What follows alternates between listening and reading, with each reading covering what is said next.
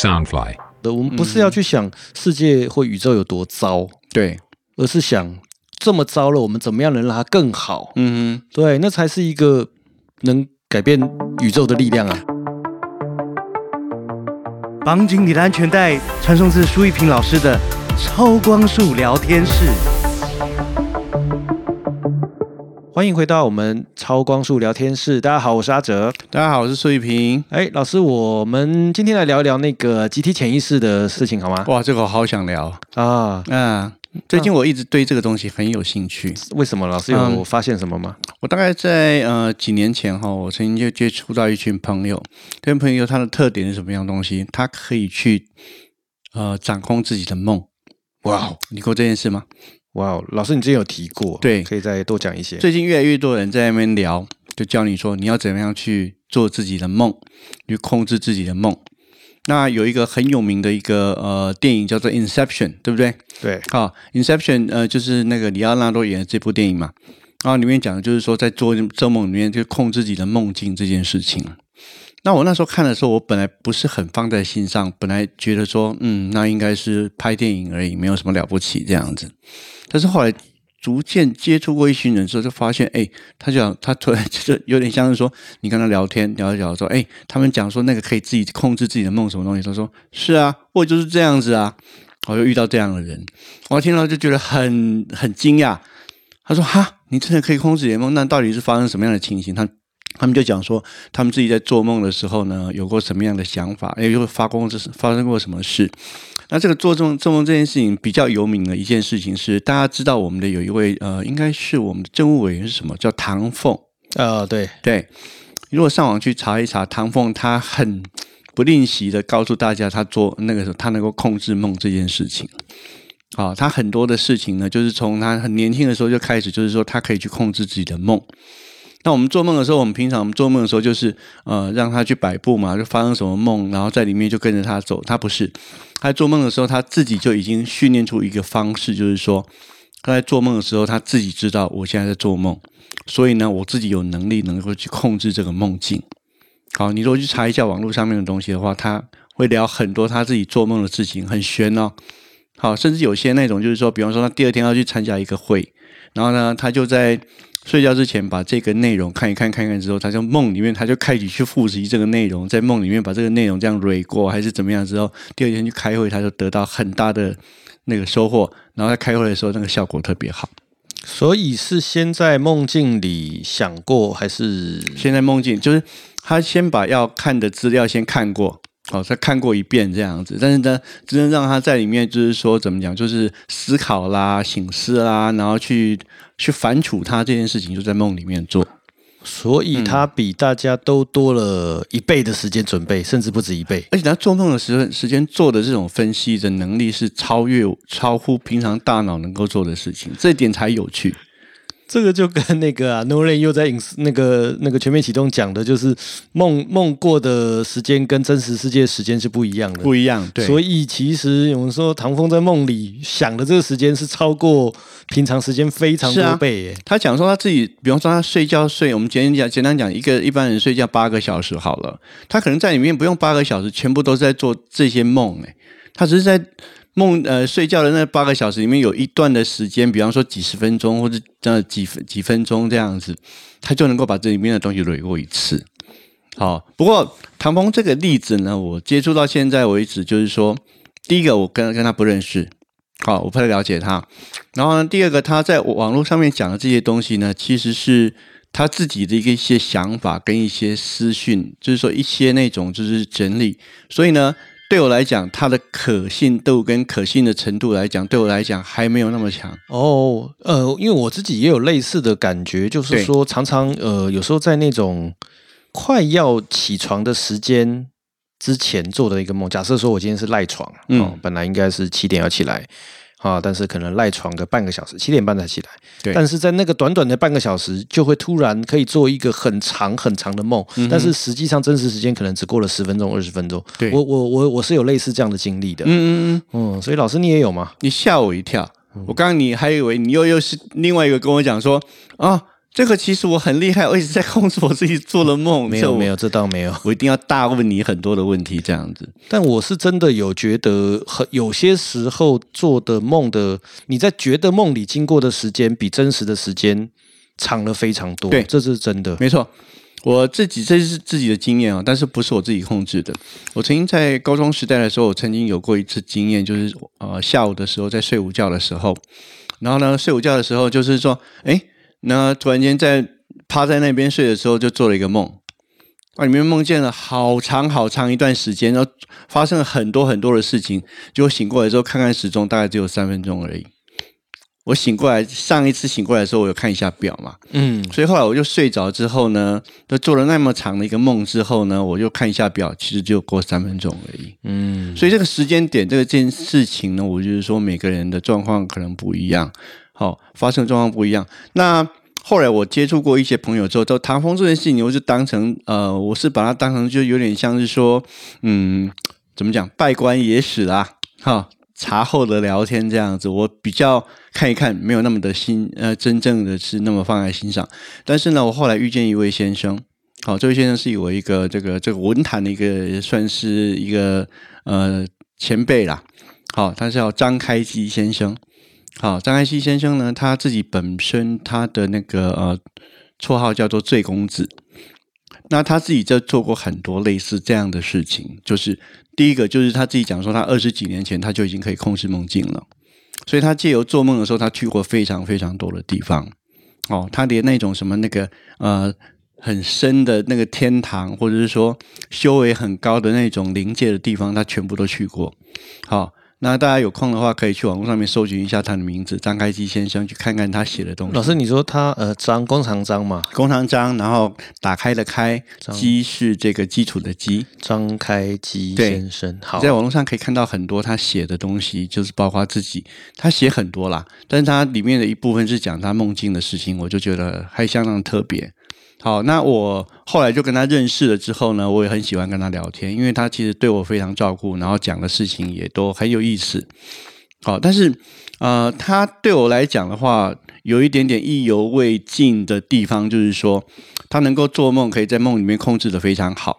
可是呢，他自己对这种我们今天要聊的这个深层潜意识这个部分呢，他反而没有去碰哎、哦，对他只是用那个梦的这种方式去过很多各种不同的世界，好，包括那种什么那个天堂啊、地狱啊，他连地狱都去看过，好去参观过这样子。然后呢，我就问我我那时候很有兴趣，我就因为其实我跟你讲，我接触梦境的东西，我倒不是因为说我想要去什么不同的地方，我只是想要去深层潜意识这件事情。好，大家知道深层潜意识不只是只有我们现在在追求，其实历史上有很多人他似乎啦，我感觉上他可能有接触过深层潜意识。两个很有名的宗教宗教的那个那个大人物，耶稣跟释迦牟尼，他们在世的时候都曾经发生过一件事情，同样的发现过一件事情，就是说他们都曾经经过那种就是说四十天或者是更长的那种静思，或者是说嗯有点像是说苦行之后呢，才得到这种接触那个生成资料的这种能力。你仔细看那些那些那个耶稣的事迹跟释迦牟尼的事迹，都发现说他们其实曾经接触过这样一个资料库。那资料库这生成资料库呢？简单来说，它就是什么样一个资料库？就是说，历史上所有的人类、所有的人，他的想法、脑袋里面藏的东西都在里面，不管是现代的、未来的、哈、过去的，全部都在里面。那我们人，你仔细想想看啊，我们人从有人类到现在，已经有过的人次是多少？很可怕哎、我们现在目前为止，人类有七十亿个，对不对？但是曾经有过的人次，好，我们讲不是人数，而是人次有多少个？那个大概就是很高很高的一个亿，不知道多少亿甚至万亿的人类了。这些人的思想跟模式、考量的东西、资讯，全部放在某一个地方，然后呢？有一些科学家，或者有一些嗯，我们讲的高人，像释迦牟尼跟那个呃耶稣，他们就曾经有机会去接触到这样的东西。所以你仔细看看，你去看看释迦牟尼写的佛那个佛经，好，那个是在两千多年前的事情，对不对？他可能对地球上面很多事情，他根根本也不是很了解，但是问题是，他对那种宇宙跟呃很深层的很多的东西，他都非常的理解。像呃释迦牟尼在佛教里面讲到那种佛教的呃那个三千世界啦，各种不同的东西，那个东西全全部都不是在地球上发生的。那我在想说，你如果说纯粹是靠想象力的话，我觉得说好吧。我在想象，我在想说，你可能是想象力非常丰富，但是我自己比较倾向于就是相信说，他其实并不是自己他想象出来的，嗯，他是接触到过一个这样的那个呃资讯库。老师，你你这样子这样讲这个事情，我就想到说，这个又又会让我去联想到一个鸡生蛋蛋生鸡的逻辑。对，就是我们之前有聊到过说，我们的意识或是我们想象的，也不能说想象，我们想的事情，可能在。之后会成真，对，所以当然有可能是他在相处的不同的宇宙或是不同的的星球，所以他能得到资讯，所以能写到写出这一切，也有可能他写了这一切这个意念而创造了这个宇宙，有可能。这两两者都是存在的嘛？就我们你刚刚讲这件事情，就是说很多人都会觉得说那是一种预知未来，预知未来。可是我在想说，像这种呃。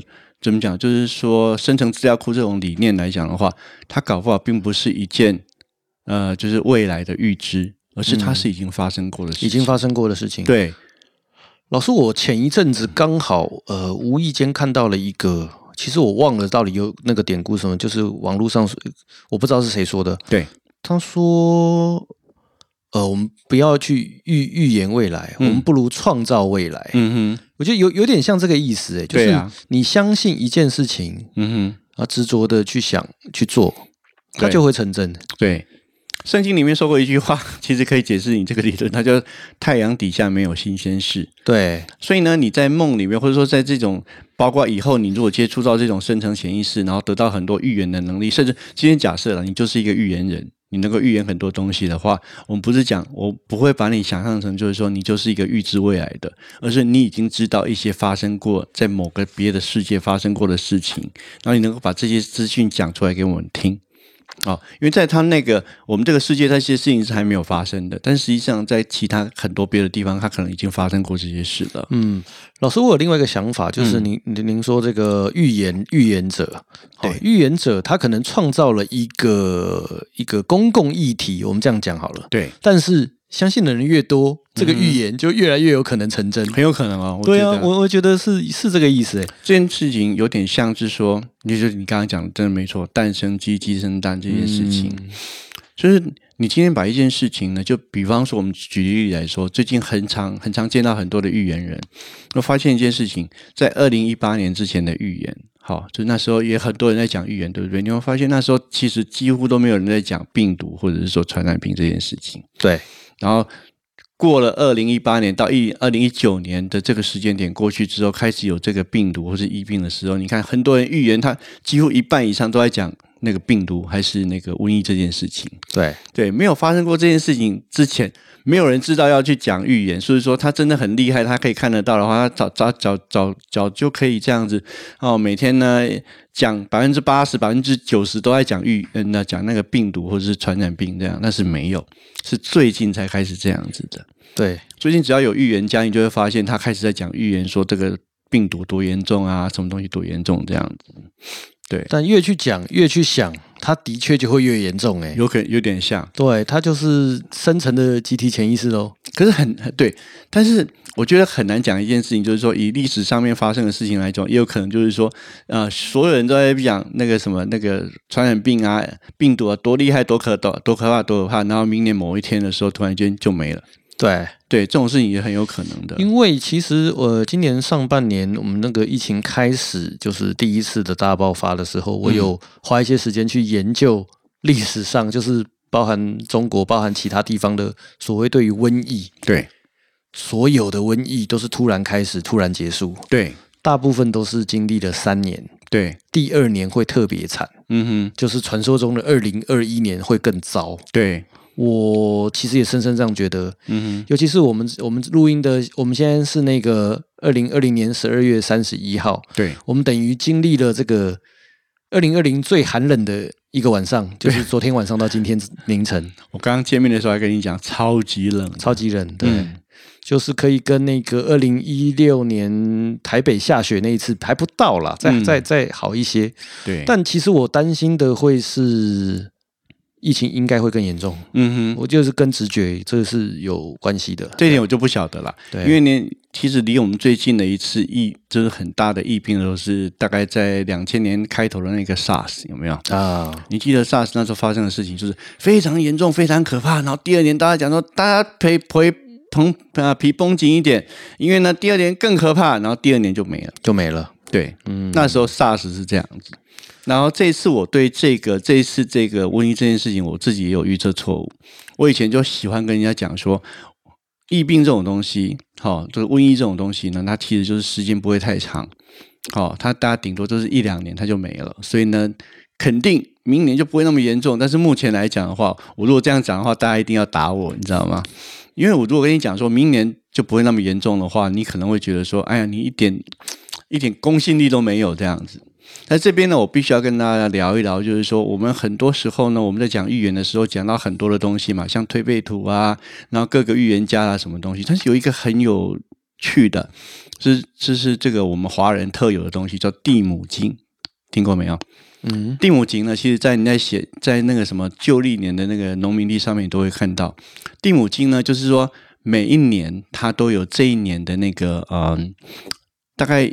几首诗在讲这几年的事情，呃，这一年发生的事情。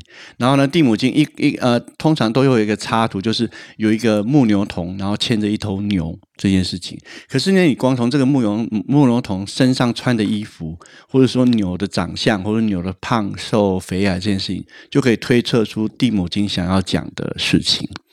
那我觉得可以，嗯。乐观一点的事情就是说，以我们的地母经来说，我看过今年的地母经了。嗯，呃，我说说的今年是二零二一年哦。好，二零二零呢，但我也看过。那其实它里面基本上它就讲说，啊，这个呃有有大水啦，有灾难啦，有瘟疫啊，什么东西的。但是呢，在二零二一年这个地母经上面，他就讲说，今年呢一样会有那些各种不同的问题，但是都变轻了。减轻了，然后呢，大家就很高兴的继续上出面出外外去走呃走到外面去耕种，然后去那个呃过日子，会过比较温和一点的日子。对，所以呢，再看看吧，看看到底是呃预言师们说的对，或者是说呃今天苏一平 在这边聊到这个地母，因为我不是我说的，好，因为我没有通灵能力，我是从地母经上面去看来的。嗯，那以地母经的说法，就是说二零二一是比二零二零温和一点的，不会那么糟糕了。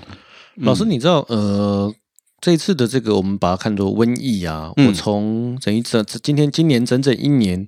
我对这个瘟疫的一个想法是一个变动浮动的，嗯，但是我我先讲这个我对这个这个疫情的想法。对我最早最早最早，我指的是就是过年，我们二月那个时间点，嗯，二三月，我就觉得说它应该是自然发生的。那那个时候，美国总统川普一直说是中国，中国，中国那个的，嗯哼，那个时间点，我其实不相信有这么样的大的恶意。嗯，会去做这样的事情。对，对我觉得人不不会。嗯哼，但是后来的这几个后来几个月，我哎，我我一度会觉得说，是不是有这个可能性？嗯嗯嗯嗯，对，就是的确这个世界，我们的这个地球是存在这样子的恶意的。嗯哼，那直到呃，可能是这几个礼拜，我突然又回到当初那个觉得，嗯，这个瘟疫应该是你可以把它想做神或是地球本身。要给人类的惩罚，对，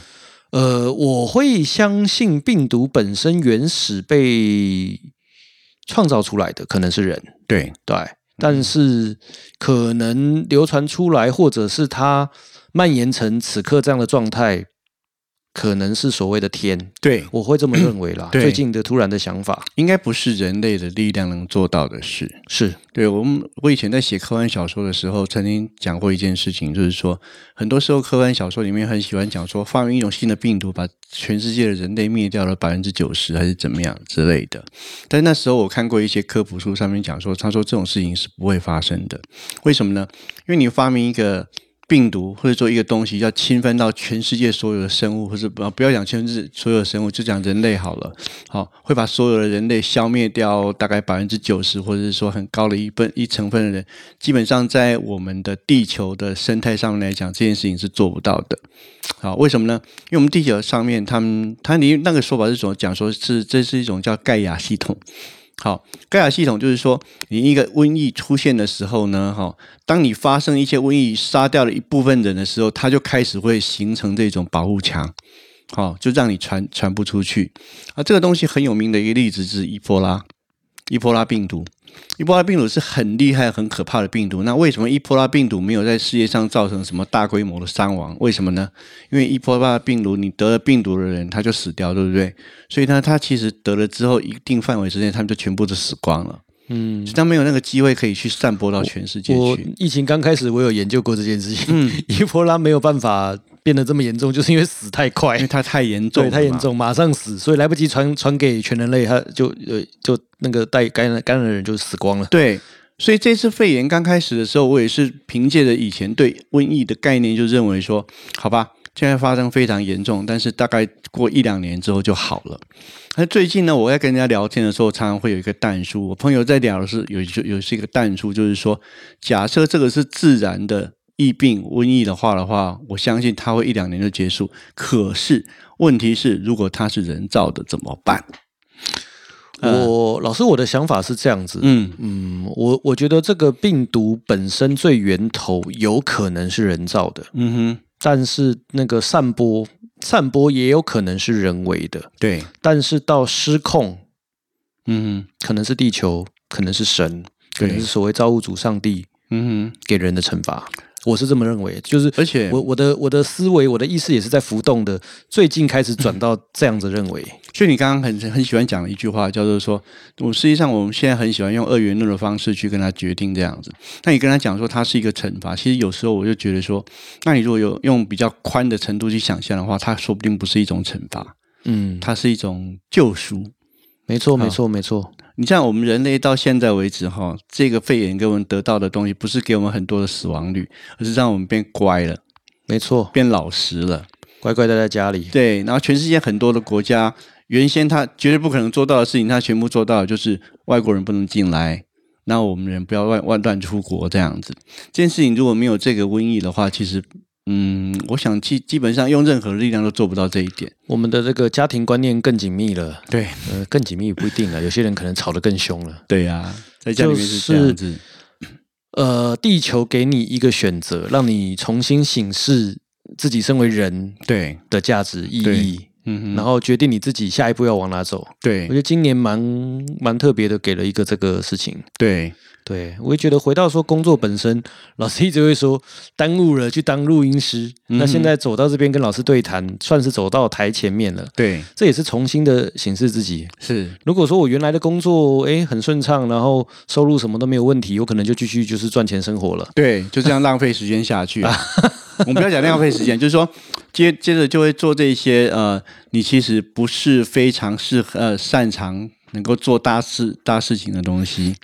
然后现在因为这个瘟疫的事情，你突然间有一天你就变成一个广播人，然后在聊天的时候聊一些就是对外，就是说去呃发展你的光跟热这件事情的话，我觉得那其实也是一种，就是说你要觉得它是一种惩罚，可是说不定它是一种救赎。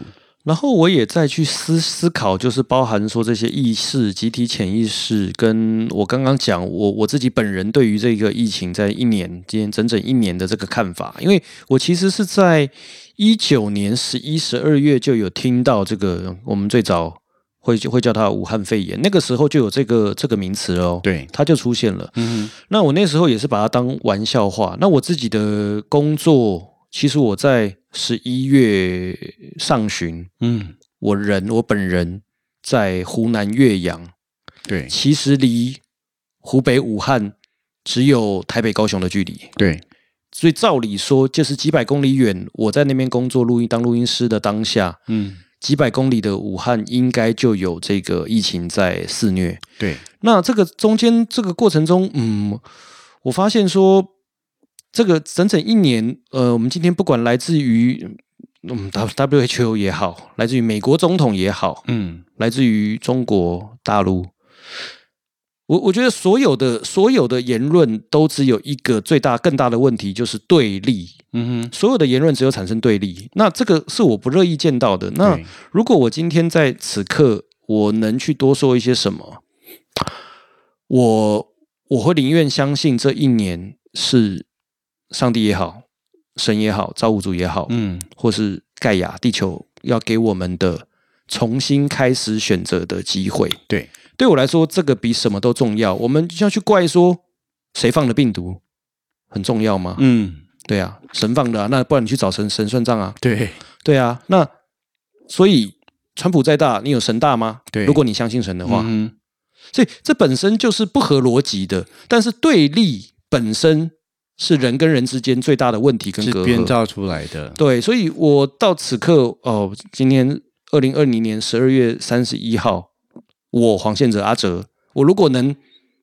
回馈给这个地球什么的话，我会宁愿相信，呃，这是给我们一个重新选择的机会。对，对啊，那我们也不要去害怕说死亡，死亡不一定是绝对的分离，对，可能真的会有下一个旅程。嗯哼对，那但是我们怎么样能不要去怪罪人，不要再怪罪别人了？对因为有没有做好自己嘞？哼，嗯哼，对，就是每个人都有每个人的问题，每个国家有每个国家的问题。对，但是我们如果能先看到每一个地方的正面的力量、正面的想法，对，让让地球更好，不是是应该是全人类的目目标吗？当然是啊。难道大家真的要核核弹互轰死光光吗？对不对？哎，我之前节目提到、哦，我感觉到的核弹轰完，我们是全部消失哦，嗯连意识都不存在哦。对那那搞屁啊！对对对，但实际上呢，这些东西就是说世界灭亡这件事情呢，如果说以科幻小说的创作者在写的话，他会把它写得很严重嘛。比方说我们在写那个病毒这件事情的时候，我们在科幻小说里面一定都是这么写，写说他今天把这个装满病毒的这个皮箱，把它放在巴黎什么地方某个机场，他放在那边，让它自然扩散之后，地地球上的人就灭亡了。科幻小说里面都是这么写的，或者说科幻小说里面写说发生核战之后呢，所有的人这样这样炸一炸之后，就把地球上全部都炸光了、炸死了这件这件事情。然后这两件事情，其实我们在现实世界都不会发生。嗯，好，不会发生的第一个就是说，病毒不会用这种时，比如说光放个皮箱在巴黎机场就把全世界人都灭掉这件事情，它不会发生。因为什么呢？如果真的有这样的一个一箱病毒的话，它大概在那个地方蔓延了一阵子之后，它就会停下来了。嗯，好，然后如果是呃核弹这件事情呢，我也比较没有像阿哲这么悲观啦。好，就是说核弹核弹这件事情是很可怕的。一个地方如果被核弹炸到的话，动不动就是几十万人的死亡这样子。可是问题是，这个全世界要把你炸到全世界都炸光，把全世界人就把它炸死掉，这件事情也很难的啦。对实，际上是很难的啦，就跟那个什么那个小星小行星消灭地球这件事情，说什么那个小行星如果一个什么德州那么大的那个小行星炸到地球的话，整个地球大概所有的生物都要死光这件事情，我也觉得说可能也没有这么严重，说不定那个就变成说是一个。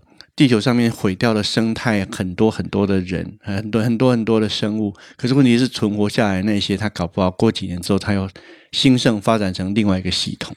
嗯嗯，所以实际上呢，我们自己，呃，我觉得世界预言的人有一点，我觉得很受不了的，这些人的一点就是说，他们成天没事就把世界末日放在嘴上。没错，但是你要知道，世界末日是多么难发生的一件事情。哦，我当然不是讲它完全不可能啦，有时候发生的话，嗯。就有一天，就比方说，我每天那他说什么？那个苏一平老师每次讲呃世界世界末日不可能发生，可是问题是现在就已经世界末日了，好吧？如果这天发生这件事情的话，我真的甘心被大家锤几次这样子哈。那那我有另外一个思维是，嗯那如果世界末日真的要发生了，对假设就是明天，对，那为什么不珍惜最后这几个小时？当然是啊，对呀、不所以这才是最重要的。我们不是要去想世界或宇宙有多糟，对，而是想这么糟了，我们怎么样能让它更好？嗯哼。对，那才是一个能改变宇宙的力量啊！而且我忍不住要想到庄子里面讲的一句话嘛，他讲说人害怕死亡，就觉得说死亡好像是很可怕的事情。他说，他他又讲说，你怎么不知道说，说不定死亡是有点像是小孩子从小离开家，然后要回到他故乡的这件事情。你死掉这件事情不是要让你终结一切，而是你要回到你已经来过的这个故乡。你从前没有来，但是你现在有机会回到故乡去，这样子。所以这个又会讨论到人从哪里来，会往哪里去。